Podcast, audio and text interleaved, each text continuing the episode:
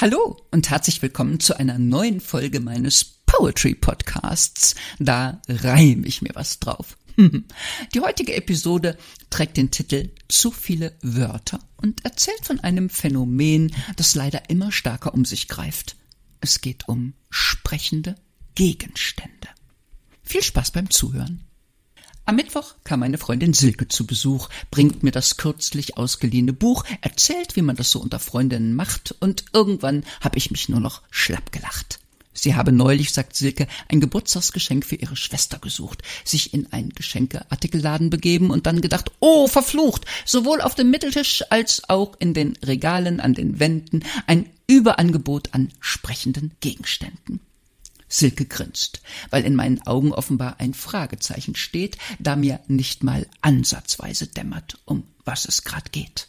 Meine Freundin hebt ihren Rucksack auf den Schoß und öffnet die Schnallen. Den meisten, sagt sie, ist es wahrscheinlich noch nicht aufgefallen. Den Männern sowieso nicht, weil sie Geschenkekäufe gerne delegieren oder den, die hat doch schon alles, Klassiker, durchdeklinieren. Aber die diversen Frauen haben doch sicher schon entdeckt, dass heutzutage fast in jedem Ding, in jeder Sache eine Message steckt. Das fängt an mit der Kaffeetasse. Ja, ganz früher, meint Silke, da war das echt noch klasse, weil Trinkgefäße unbeschrieben waren, ausdruckslos und sinnspruchfrei, neutral sozusagen, doch das ist längst vorbei. Heute, fährt sie fort, wünscht dir deine Tasse auch abends penetranten guten Morgen. Sie lügt dich an, indem sie sagt, mit Kaffee verschwinden alle deine Sorgen. Oh ja, sag ich, ich glaube, ich weiß jetzt, was du meinst.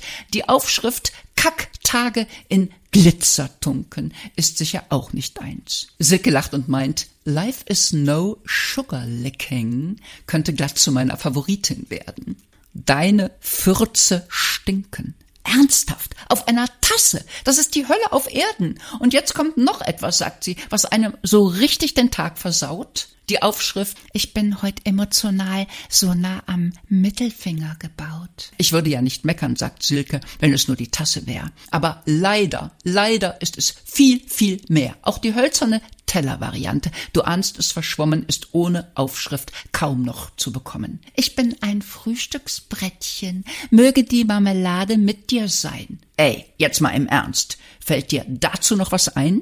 Übrigens, auch bei Eierbechern ist die Auswahl riesengroß. Es gibt sogar ein als solches deklariertes Egg-Sperten-Set. Ist das nicht famos? Oder ebenfalls beliebt Eierbecher mit der Botschaft schön, dass es dich gibt. Wie wär's mit Eileiter? frage ich. Silke lacht. Das hat sich sicher noch keiner getraut, obwohl es den Herstellern, wie man sieht, vor fast gar nichts graut. Diese Sloganmanie, beharrt meine Freundin, findet man inzwischen bei fast allem. Besonders beliebt sind sprechende Fußmatten und Kissen, ist dir sicherlich schon aufgefallen.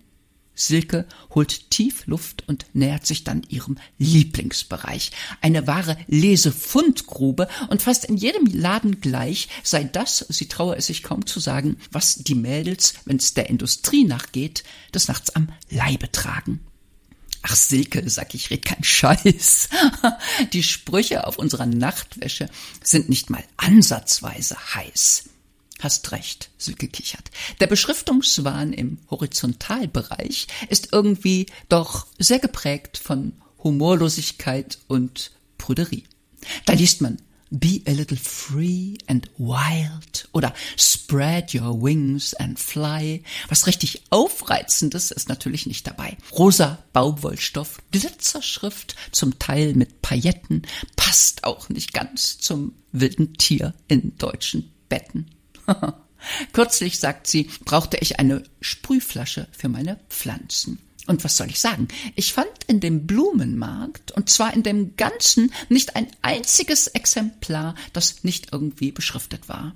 Womöglich denken die Hersteller, wie Hersteller halt so sind, der Kunde ist doof und füllt da Bier rein oder die Limo vom Kind. Oder glauben die, wenn die auf eine Brotbox nicht große Bread draufschreiben, dass man da Salami reintut oder Käsescheiben?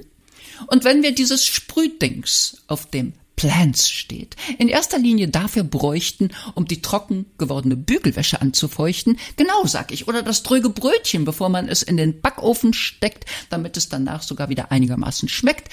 Dann hätte man die Pflanzensprühflasche juristisch einer nicht zweckgebundenen Verwendung zugeführt, sagt Silke, während sie Zucker in ihr unbeschriftetes Espressotässchen rührt.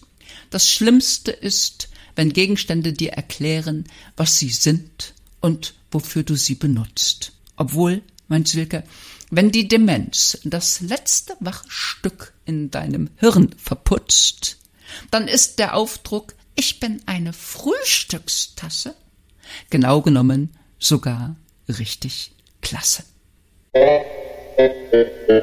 You.